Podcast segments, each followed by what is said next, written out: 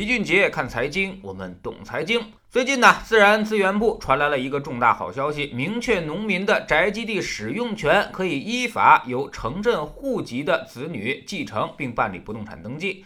这个呢，被大家理解成为农村的宅基地现在可以合法继承了。由于我们国家是特殊的城乡二元经济，很多人口呢都是进城打工的，有的取得了城市的落户资格，把父母和孩子放在了农村。而现在这批父母已经老了，马上就面临着一个问题，那就是家里的宅基地该怎么办？这次明确了使用权可以继承，好多人呢还说现在可以实现城里农村都有房的幸福生活了，于是就喜大普奔。但是你先别高兴得太早，我们也得来仔细分析一下。首先呢，这并不是什么新政策了。其实，二零一六年国土资源部就已经印发过相对的文件。这次呢，只是自然资源部回答大家提问的时候重述了这个提法，所以只是相当于一次明确。其次呢，确实给进城打工的人吃了一颗定心丸。之前呢，大家都害怕去城市打工，最后呢，城市没有留下来，老家的宅基地也没有了。最后变成了偷鸡不成蚀把米，那就太得不偿失了。而现在基本打消了这个顾虑，可以踏踏实实的为进城而努力了。第三呢，对于农村也是件好事。有些城市人已经把父母接到了城里生活，之前面临着一个困扰：老家的房子到底还要不要？由于考虑以后可能就不是自己的了，可能也就放弃了维修，造成了农村很多房屋年久失修。而取得这个使用权之后呢，会增加一些他们修缮的动力。说完了有利的方面，我们就得看看不利的那些方面了。第四呢，就是人家写的很清楚，因继承房屋占用宅基地，按照相关手续办理确权登记，而且还会写清楚你是合法继承人。注意，这里就有问题了。所以你继承的只是宅基地上的房屋使用权，而不是宅基地的使用权。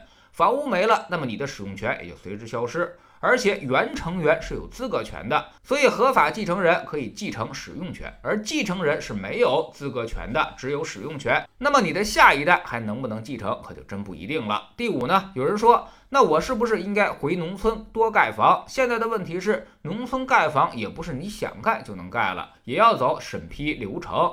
你要是不办手续，自己盖的那些房子基本都算违建，是有可能被拆除的。根据老齐了解的一些情况，现在要申请盖房，那基本上都是不批的。重新修房子，很多地方也都不让了，你只能自己偷着盖，好像暂时是没人管的。但是等你要确权登记的时候，人家认不认，那么可就有比较大的风险了。所以这么一分析，你就知道这种事儿呢，没那么美好。不像有些人说的，回家赶紧盖房，然后我就城乡两头都有房子了，没有那么简单。你现在把房子盖好了，等登记的时候，很有可能人家不承认，让你先把违建拆了，再给你确权。那么到底该怎么理解这个政策呢？政策意图又是什么呢？说白了就是鼓励农民进城，让你们没有后顾之忧，这有利于城镇化的进程。然后呢，也是为了稳定，不要制造矛盾。谁家丢个房子、丢个土地都会急眼。现在我把这个使用权接着给你延续一代，等下一代的时候，那些孩子自小就生长在城市，压根儿就没去过什么农村，估计你也就自己不想要了。到时候再收回来就容易得多。我们现在经济中的一个重大问题就是城市人口两头占地，城市买了房，农村也不退，造成了土地资源的严重浪费，所以肯定要先解决这个事儿。那么，继承宅基地上的房屋使用权就是重要的第一步。未来政策的大方向一定是让农村建设用地流转起来，进行土地改革。所以，通过这次继承，强调大家的使用权，而收回了农村宅基地的资格权，你也就不能再进行交易和转租了。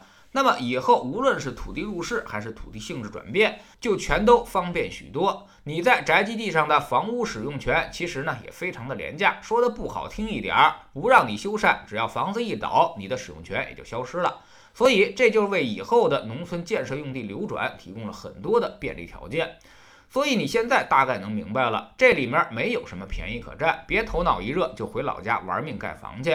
现在盖已经晚了，顶多也就是修缮一下、加固一下，而且还得提前申请，走正规流程，千万别搞什么违建和扩建，到时候很可能无法给你确权，甚至直接让你给拆了。你把房子修得结实一点，使用权还能长一点。但是也不用太结实，尽量保证你这一代别让它倒了就行。房子倒了，或者你这一代不在了，那么使用权也就消失了。所以呢，这就是一场逐渐收回农村土地权利的阳谋，就像当年的汉武帝的推恩令一样，你明知道他是阳谋，也没啥好办法，因为确实两头占地对国家来说肯定是个严重的经济问题，而对你自己来说也没有啥特别多的好处。